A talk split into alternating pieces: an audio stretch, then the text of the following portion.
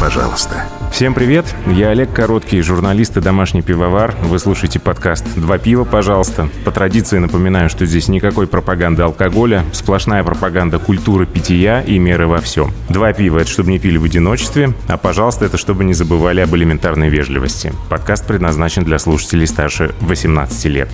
«Два пива, пожалуйста». Сегодня начинаются мои пивные гастроли, если так можно выразиться, в Санкт-Петербурге, или пивные приключения. Герой девятого выпуска, все еще первого сезона, Юрий Катунин. Сложно перечислить все регалии э, Юрия Валентиновича и не сбиться. И пивовар, и популяризатор пива, и организатор фестиваля Old Skull, и основатель движения и фантомной пивоварни Brew Rights. Да, собственно, вот с нее-то и хочется начать. Если посмотреть на слоган этой пивоварни «Анархия в каждой капле». А, никаких иерархий, но отец и основатель, руководитель проекта все-таки есть. Вот как это? Ну, слушайте, это проект, в который может поучаствовать любой желающий. Вот, собственно, и все. Создана некая торговая марка, и под эту торговую марку можно участвовать. Ну, то есть вы заходите свариться, в, э, мы, соответственно, делаем совместную варку под эту торговую марку, а результаты делится поровну со, со размером вкладу. То есть вы, как владелец торговой марки, просто-напросто оказываете, по сути, э, услуги? Ну, можно и так сказать. Сколько у вас было уже проектов? Слушайте, не сосчитать уже, по большому счету. Не знаю. Это очень, сотни очень, уже? очень много. Ну, сотни, да. Сейчас мы взяли небольшую паузу, небольшой тайм-аут до окончания вот этого безобразия, потому что, ну, невозможно заниматься продвижением в условиях э, тотального карантина. А у вас что-нибудь пропало из пива? Нет, никогда. Я, ну, как правило, крепкие сорта, они годами могут храниться. Ну, Там легкие сорта, как правило, не делаем. Коллаборация и двигатель пивного прогресса. Это да. Как быть секретами фирмы? Есть ли вообще еще В секреты? этом смысл, в что этом? нет никаких секретов, все должны делиться, собственно, опытом и какими-то рецептурами, и это вот в этом смысл. Ну, то есть вы не одобряете действия пивоваров, которые делают какие-то секреты из Да своих какие там секреты? вот Ну, о чем вы говорите? манипуляций на пивоварне? Я вас умоляю. Рецепты трясутся над всем этим и говорят, нет, Если, нельзя. послушайте, если мы возьмем наше крафтовое современное пивоварение, то в большей степени это все стырено из интернета, правильно? Крафтовое пиво спрашиваешь, ну почему же у вас там одна пауза на затирание 67 м, градусов, собственно, полтора часа? Ну, откуда? Это типа домашнего пивоварения американского, когда Мгм. невозможно поддерживать температуру, там, изменять ее. Держит ее на 67 градусах, но это в домашних условиях можно делать, а переносить это на уже промышленное, не мини-пивоварение, по меньшей мере, странно. Из этого делать какой-то секрет, ну, смешно. А от невозможности ли это вообще на самом деле контролировать температуру или от нежелания? Потому что я вот много роликов смотрел в интернете, э, американцы, когда дома показывают, что они варят и как, даже если это all grain, в мешочек и туда. Оставляем на полтора часа, вернемся. Вот я всегда это удивляло. Зачем? Почему? Почему не сделать по-другому? Ну, потому что так написано в интернете. Все. Один кто-то сделал и понеслось, как говорится. И Ладно. Вот мы сейчас пьем гозы. Кто сказал, что надо оставлять его там на полтора дня киснуть, а потом кипятить? Ну, это же глупо. Вы себе представляете, чтобы так э, варили немецкие пивовары? Ну, нет же. Ну, потому что, во-первых, это дорого с точки зрения немецкого пивовара. Как полтора, полтора дня выводить строй пивоварню там. Во-вторых, это глупо. Пришло из домашнего пивоварения, когда у вас нет кислого солода, вы вынуждены каким-то образом вот фантазировать. Вы фантазируете в этом, в этом направлении. Хорошо. А Надо ли понимать, э, если сейчас перенести философию вашего движения, э, надо ли понимать, что э, принципы анархии стоило бы перенести и на государственный уровень? О чем я говорю сейчас? О нашем прекрасном государственном регулировании пивного рынка. О том, что там проклятый ФЗ-171 взять и отменить.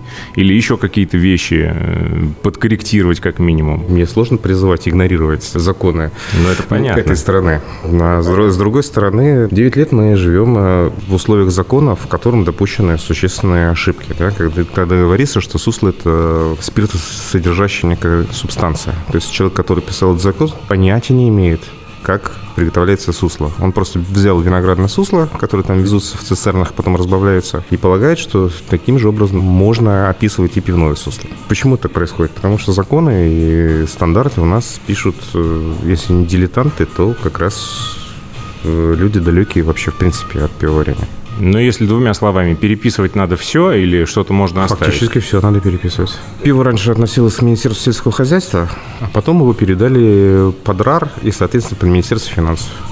Поскольку пиво стало считаться акцизным товаром, э, вот акциз подняли достаточно серьезно. Ну вот это произошло как раз совсем недавно и началось, потому что водочники теперь пишут нам и ГОСТы, водочники нам пишут и законы. Потребление водки в нашей стране неуклонно снижается. Снижается. Угу. А что там не депутат, то какой-то владелец водочного завода. И в этой системе э, водочники как раз и занимаются тем, что устраивают препоны для пивоваренной отрасли. Все возможные препоны, начиная вот от законов и стандартов до формирования общественного мнения. Более того, они создают очень интересные проекты, которые от лица пивоваров проводят антипивные идеи и инициативы. Как только повысили цену, минимальную розничную цену на водку, сразу же вдруг почему-то родилась идея ввести минимальную розничную цену на, на пиво. пиво. Угу. Ну, не странно ли это? И три года начинает одна партия, назовем так, ассоциация, которая сама провозгласила себя защищающую пивную отрасль, вот эту идею муссировать. Как без минимальной розничной цены там, Живет Справляются, да, Чехия, Германия, Живет Германия. Бельгия, в конце концов, Великобритания. Как, как это все происходит? Вместо того, чтобы, в конце концов, проводить реальную политику в плане защиты отрасли, к сожалению, наши пивные ассоциации ничего не делают. И ничего тут не поделать. Вероятнее всего, необходимо создавать какую-то новую организацию, которая будет реально защищать отрасль. По вашим ощущениям, пивная маркировка добьет кого-то? Конечно. Многих? Ну, конечно. Ну, послушайте, во-первых, ну что такое пивная маркировка? Марки пивные есть только в одной стране, они только в Беларуси. Государство пытается контролировать все. Вот все-все-все. Никаких осознанных марок нет на пиво, ну, ни в одной европейской другой стране. Ну, ну нету. Даже Бельгия, Германия, Великобритания, Скандинавия все справляются без марок. Нам говорят о том, что марки позволят э, бороться с нелегальной отраслью. Ну, так боритесь уже всеми имеющими способами. У вас же есть возможность этим заниматься, ну так вы же этого не делаете. Вместо этого, например, РАР прессует легальные пивоварни. Вы придите на нелегальную пивоварню, прессуйте, найдите. Нет, говорит РАР, это вопрос у БЭПа пускай УБЭП этим занимается там или еще кто-то. Ну. У вашего проекта много бумажной волокиты и вот тех вещей, которые вы вынуждены... Э, Слушайте, ну, Крафт это же не металлическая пивоварня, это все-таки контрактная, ну, контрактная пивоварня. В этом смысле проще, да, потому что Крафт если мы говорим про ну, юридическое лицо, это, по сути дела, дистрибьютор покупает уже готовое пиво, которое сам сварил на пивоварне и продает. Ну, бумаг стало меньше, потому что там еще, вспомните, еще года два тому назад надо было всякие справки А, справки Б, куда-то их там посылать в конце месяца. Этот объем бумажной работы никому не нужен был, и он никем не контролировался. Да и сейчас, по большому счету, все вот эти декларации, они, ну, кто их будет проверять? По всей стране. Ну, это глупо. Я считаю, что если вот государство считает, что там я его обманываю, пускай оно докажет это. И у государства есть все возможности для этого. Проверить там, легальное пиво или нелегальное пиво. Но этого оно не делает почему-то. А система ЕГАИС – это просто дополнительные издержки, это никому не нужно. Мы, кстати, совсем забыли сказать о том месте, где мы находимся. Мы сейчас э, на улице Рубинштейна в баре «Аврора Бар». Как турист я бы не нашел ни вход, ни вывеску. Да, правильно, потому что здесь сюда ходят как говорится, свои. Здесь очень редкий американский крафт. Тут ребята приехали из Казахстана, э, они долго жили в Америке, прониклись вот этой крафтовой культурой и организовали, ну, мини-импорт э, очень интересных ништяков. Сейчас, к сожалению, опять же, из-за пандемии вынуждены были прекратить массовые мини-поставки. Массовые поставки нелепо, конечно, но тем не менее. А раньше тут были очень интересные, ну просто очень редкие сорта, которые нельзя нигде было попробовать в других заведениях нашего северного городка. Казалось бы, мы перешли уже грань какой-то нехватки пива. Количество пивных сортов превышает все санитарные нормы, э, как бы на душу населения, по крайней мере в, нашей, нашем городе. Но куда не придешь, все одно и то же. И это становится как бы скучно. Опять пить нечего. А здесь э, не так уж много народу, но, тем не менее, всегда есть что выбрать. А в Real Brew я где-то прочитал такую фразу вашу о том, что в крафтовое пивоварение пришли не самоучки, а неучи. И причем из этой фразы какая-то такая досада и такая обида сквозила, по крайней мере, моими читательскими глазами, что мне захотелось вот вас расспросить, как вы относитесь вообще к дилетантам, потому что тоже очень много всяких айтишников в пиво идет, а, медиков, а, еще кого-то. Вы допускаете, что а, это нормальный процесс, или вы осуждаете как-то этих людей? Никоим образом я это не осуждаю. Другое дело, что у нас э, топовыми пивоварнями стали не те пивоварни, которые варят действительно хорошее вкусное пиво, а те пивоварни, у которых есть айтишники, которые поднимают свой рейтинг э, на неимоверный уровень э, во, всем, во, всей известной сети. Человек приходит, пользуясь э, тапком, как говорится, он не может поставить хуже оценку, чем уже накрученная оценка, потому что он как бы себя должен считать неким экспертом. Если вдруг ему пиво не понравилось, значит, что-то здесь не то.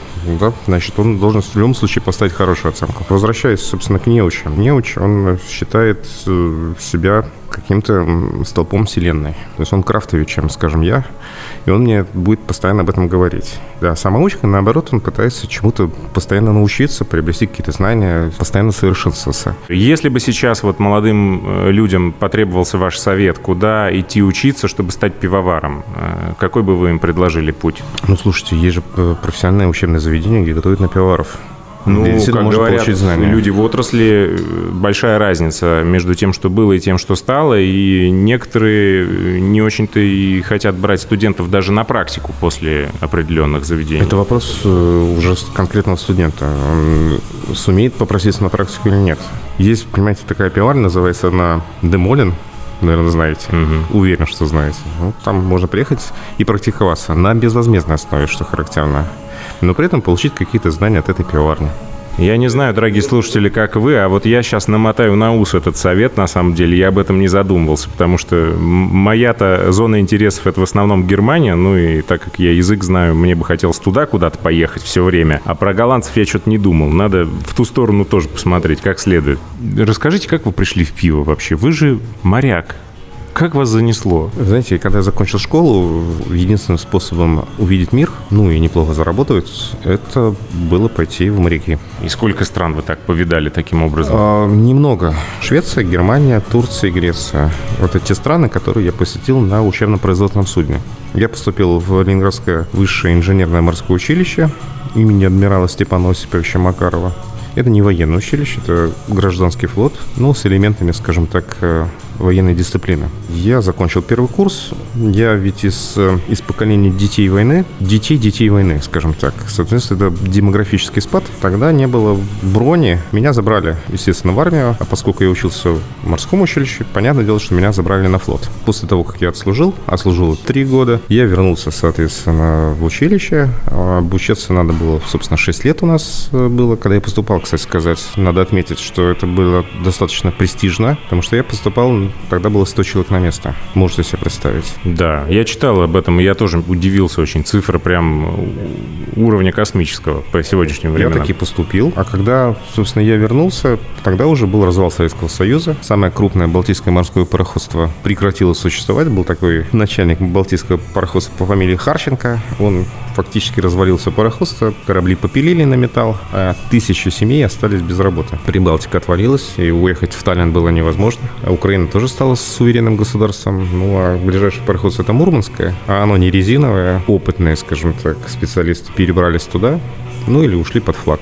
Я работал в порту, форвардинговая компания. По сути дела, занимались мы разными вещами, перевозками. И одно из направлений, в котором я, кстати сказать, косвенно принимал только участие, оно занималось перевозкой солода.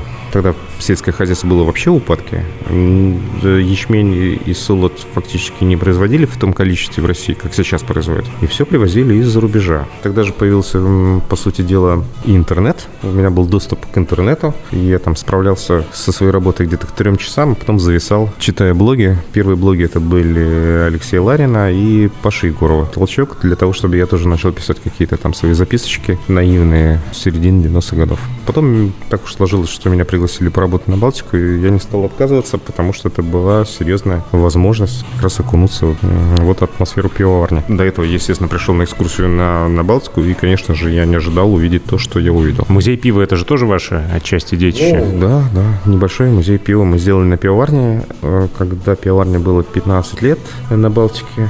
Ну и когда уже конечно, не осталось. Новые владельцы продали все коней и отказались от достаточно дорогостоящего, но очень эффектного проекта, когда по Невскому проспекту шестерка лошадей возила бочки. Но вот этого не стало, помещение пустовало, мы там сделали небольшой музейчик.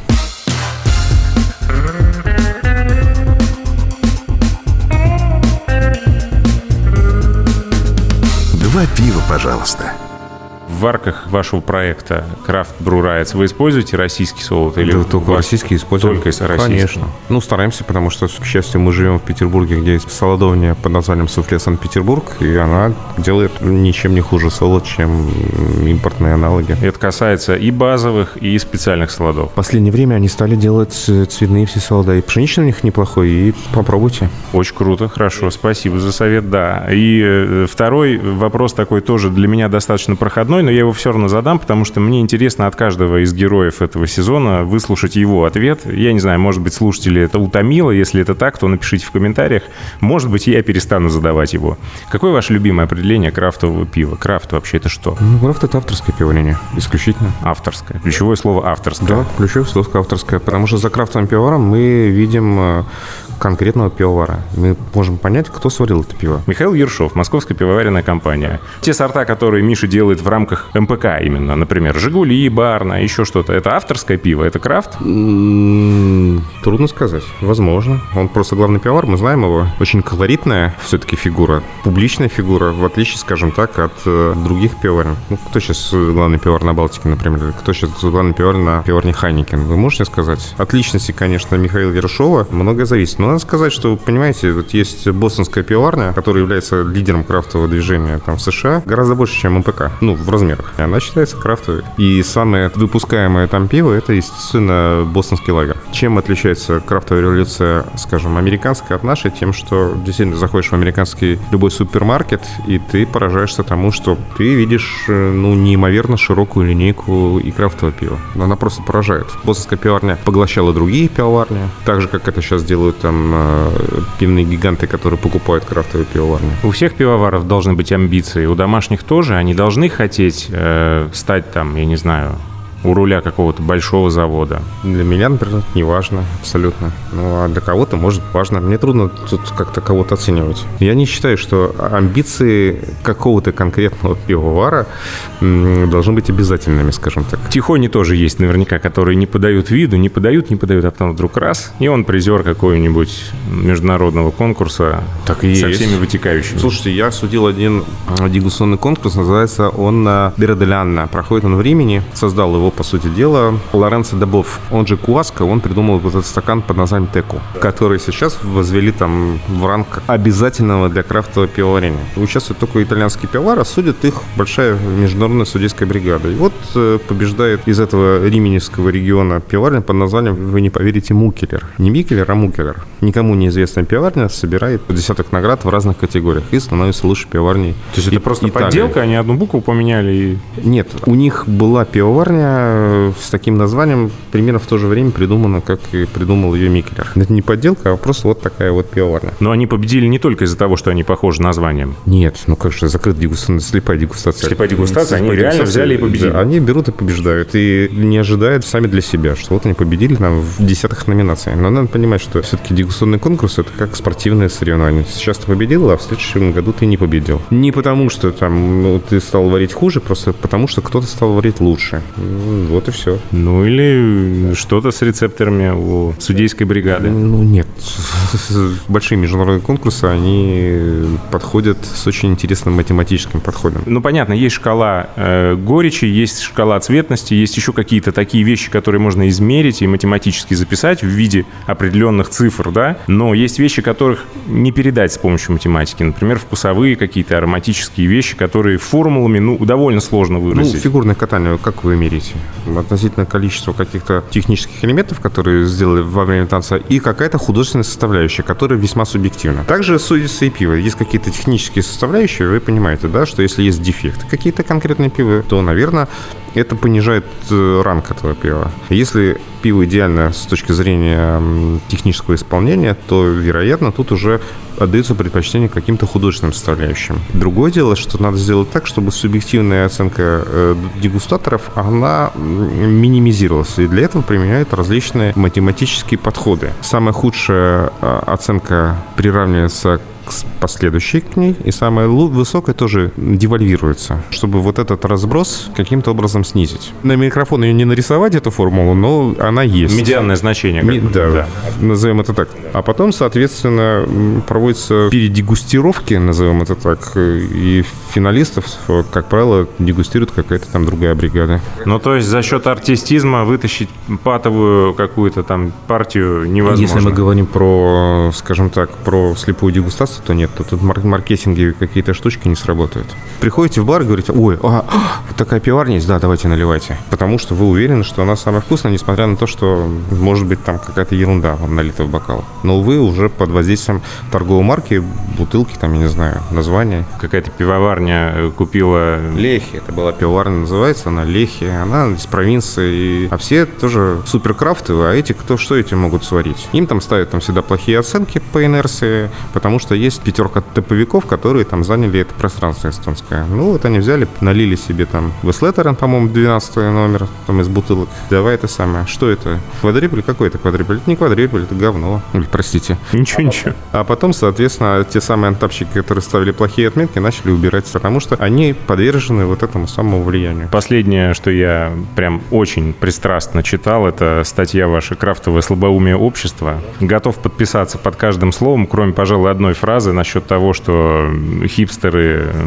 достойны смерти. Ну, это же гипербола. Фигура речи. Но у нас в нашей стране надо с такими фигурами речи поосторожнее все-таки. Не мне вас учить, но я бы постерегся, честное слово.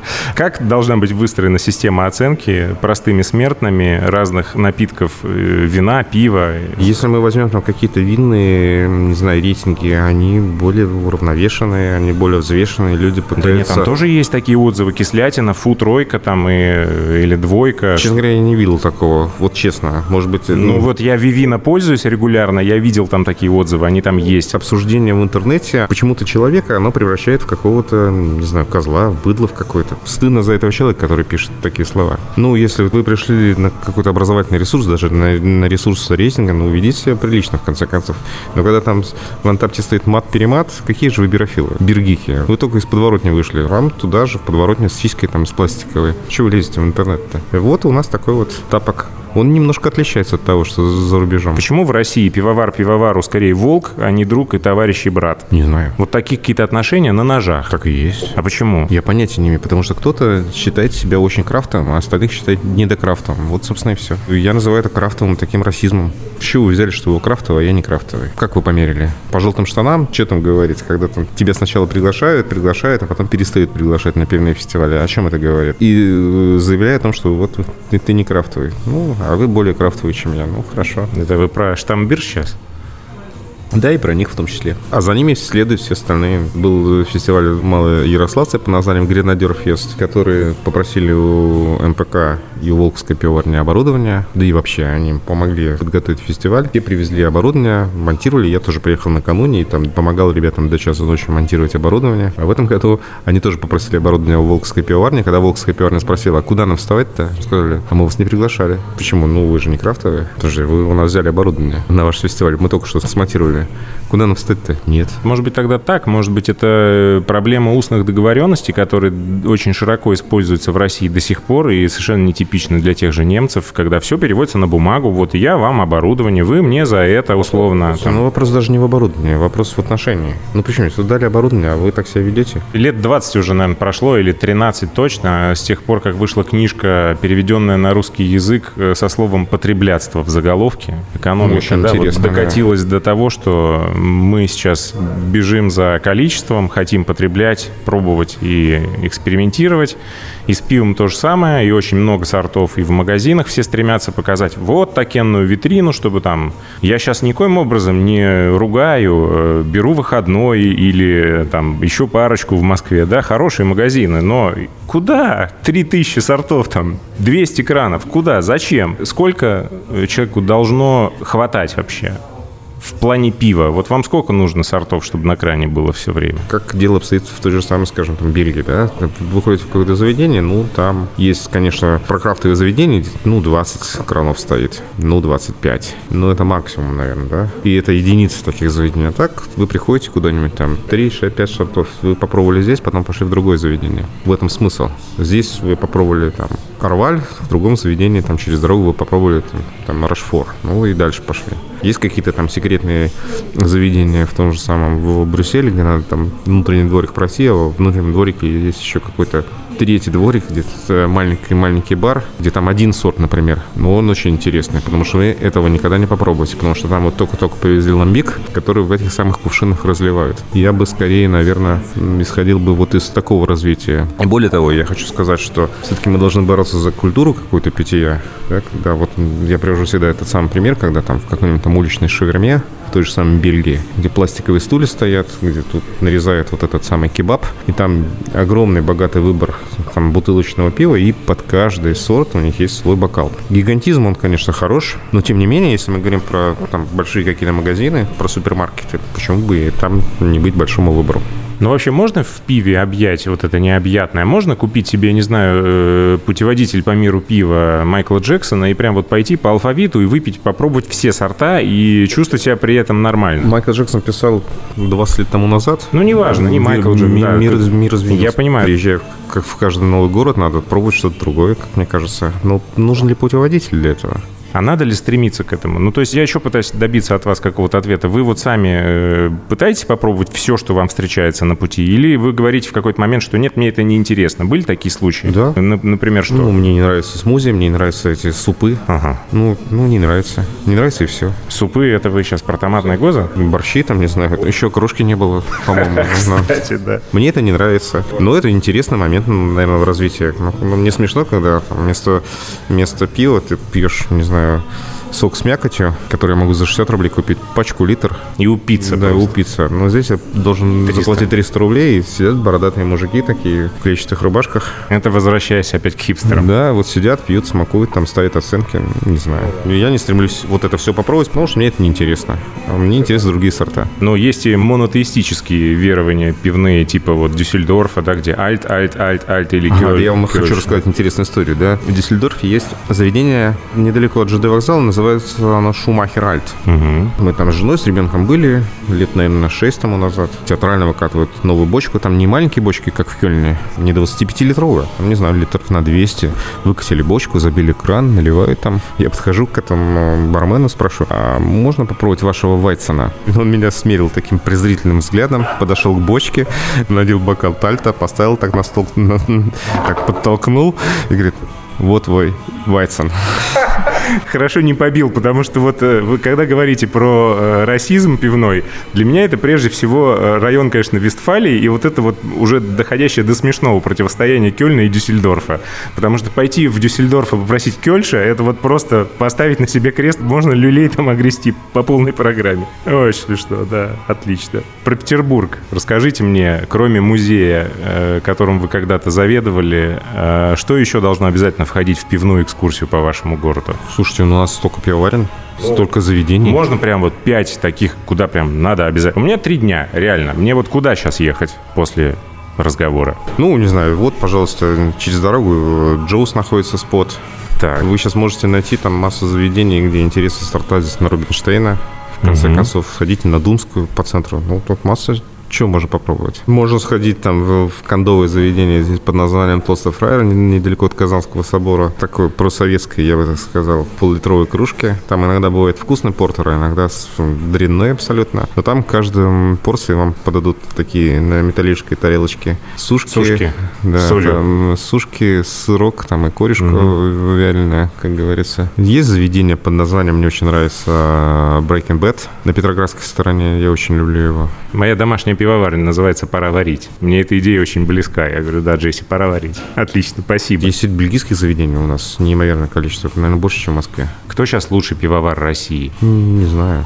А нужно выяснять вообще? Я считаю, что нет. Нужен какой-то конкурс, нет? Не, ну, конкурсы нужны, безусловно. Конкурсы – это интересно. Конкурсы задают определенный тренд и стремление победить, стать э, действительно лучшим вот на этот годовой отрезок, скажем так. Юрий Валентинович, как у вас с иностранными языками? Ну, я говорю по-английски и немножко по-фински. По-фински? Да. Слушайте, да вы же находка просто. Мы же недалеко здесь просто живем. Я надеялся на это. В каком смысле? Ну, на- ну, потому что у меня есть одна дурацкая традиция заканчивать каждый выпуск нашего подкаста одной и той же фразой. Именно фразой, которая дала название этому подкасту. «Два пива, пожалуйста». И мы ее уже разучили и по-английски, А, ну, разумеется, и хорошо. по-немецки. Вот теперь по-фински. А, как олка хhyvä? Опа! Я даже сейчас не... Давайте, как си, как си олutta? Олута. А у меня китос написано. почему-то. Питас – это спасибо. А китос нельзя говорить, да? Ну, Пожалуйста, это по-другому. Будьте добры, будьте добры. Ну, Вот Google переводчик проклятый, а? Э, Как олута олка хhyvä? Олка хюва. Олка хюва. Ребят, вы запомнили? Короче, в Финляндии, если попадете, я надеюсь, карантин закончится рано или поздно, э, э, вот эта фраза вам понадобится, а все остальное можете не учить. Ладно, Ну, это в общем, шутка. Спасибо вам огромное. Еще не раз напомню. абсолютно. Юрий Катунин, популяризатор пива, пивовар, основатель пивоварни Крафт Брурайц. Следите за новыми выпусками на всех популярных подкаст-площадках. Там же слушайте предыдущие выпуски. Подписывайтесь на канал «Два пива» в Телеграме. В него же присылайте вопросы и замечания. Для этого есть и почтовый бот, и чат, и комментарии. А еще есть канал на Ютьюбе, и комментарии там тоже. Все читаю, на все отвечаю. Я Олег Короткий. Счастливо. Два пива, пожалуйста.